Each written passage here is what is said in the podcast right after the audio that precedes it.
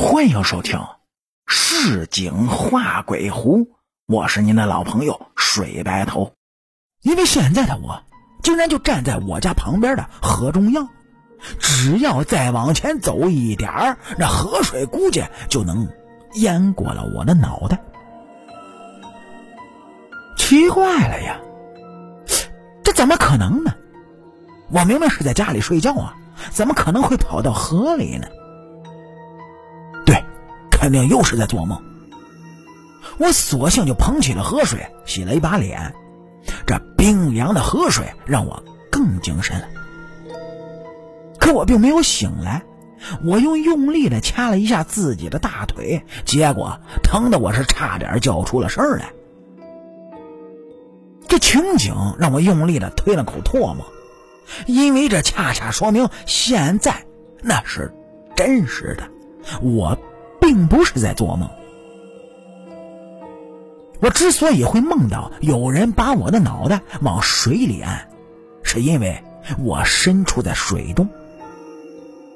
这就好像即将要尿床的人做梦时呢，通常会梦到自己在上厕所是一样的。那可真是撞了邪了！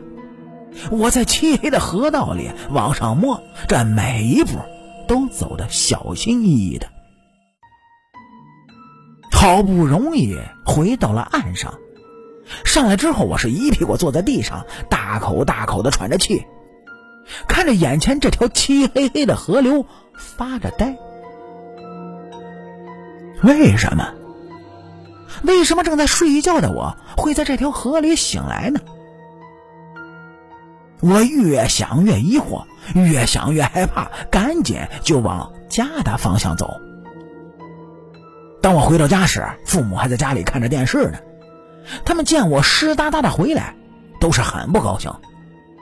母亲直接就对我念叨：“哎呀，这大半夜的，非要往外跑，让你别出去，还嘟嘟囔囔的说不出话来。现在你弄成这样回来，你是怎么回事啊？”我听的呢，也是云里雾里的。啊啊啊！我自己出去的，那不就是你自己出去的吗？还是我给你抬出去的？母亲是没好气的，就骂了我一句，我整个人都听懵了，急忙就回到了自己的房间里，打开了手机，因为我家大厅的空调是带有监控的，监控录像就连在我的手机上，只要我调出监控。就能看到母亲说的是不是真话。我打开了监控，死死的看着上面的画面。接下来视频中出现的场景让我是从头就凉到了脚底板我看见自己摇摇晃晃的就从房间里走了出来，走路的方式非常怪异。每当我踏出一步，都是用大脚趾落地，然后将脚掌九十度的垂直，身体就好像棉花一样，这么轻飘飘的踏出另一只脚，而另一只脚呢，也是用大脚趾落地。这全程下来，我只有两根脚趾触碰地面，看着就像一个圆规。监控视频里，父母都在看电视，他们没注意到我的异样，甚至没发现我的眼睛一直是闭着的。直到我出了门，他们都没发现异样。我呆呆的看着视频画面，这嘴巴都不由得张大了。梦游了？我活了这么多年，可从来不知道我会梦游啊！最可怕的是，梦游的我竟然还会跑到河里去。要不是我做了个噩梦，导致醒来及时，恐怕我是真的要死在那条河里了。那我在出了家门之后，究竟是什么样的景象呢？我迫不及待的想要知道这一切，连忙就打开了房门，冲了出去。客厅里的父母。见到我又要出去，忍不住对我骂了几句，但我根本是没心思听他们说话。我一路就跑到小区门口的保安室。我们这小区因为比较偏僻，用穷的关系呢，保安只是个普通的本地大爷。大爷平时做事很不负责，我过来的时候，他也没在认真的工作，而是用手机在下着象棋呢。我就问他能不能让我看下监控啊？说我可能掉了东西。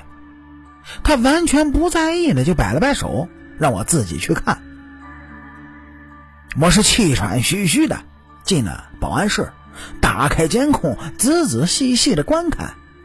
没过多久呢，我就看见自己在往小区外面走的情景，就跟从房间里面出来时的我一样，夸张的踮着脚走起路来，摇摇晃晃的。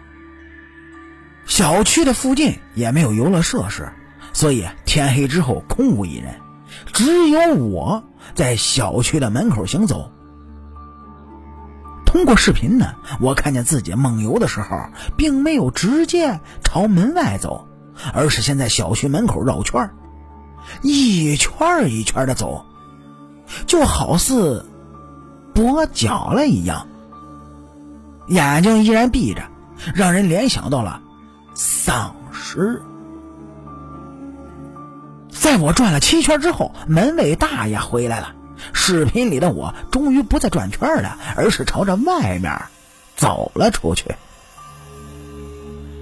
就在这时，一辆卡车忽然就从外面的马路经过，那卡车打着远光灯照亮在我的整张脸上，从我面前是呼啸而过。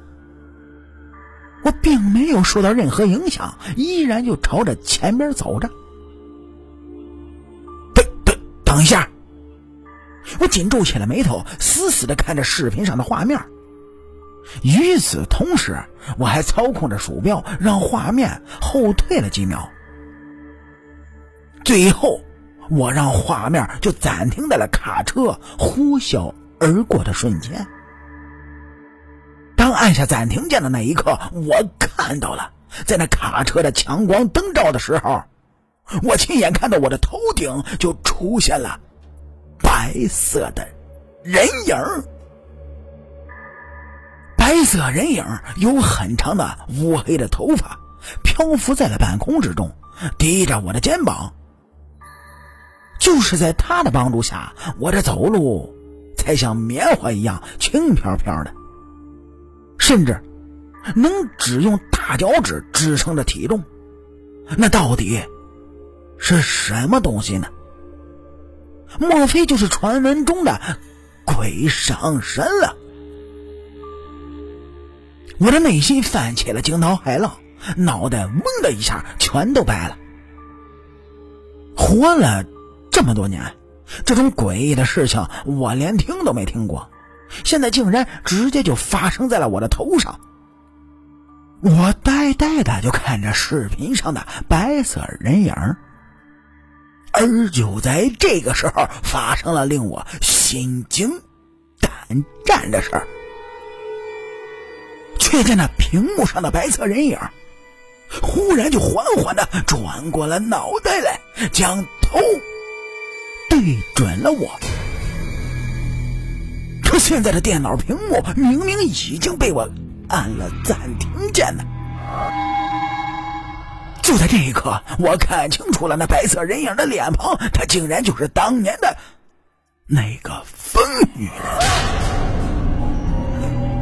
他对我咧开了嘴，将嘴角一直就咧到了耳根子，对我露出了诡异的微笑。我吓得惊呼了一声，急忙就朝着保安室外面跑了过去。那外头下象棋的大爷被我吓了一跳，而我是撒开了双腿，疯狂的就往家里跑着。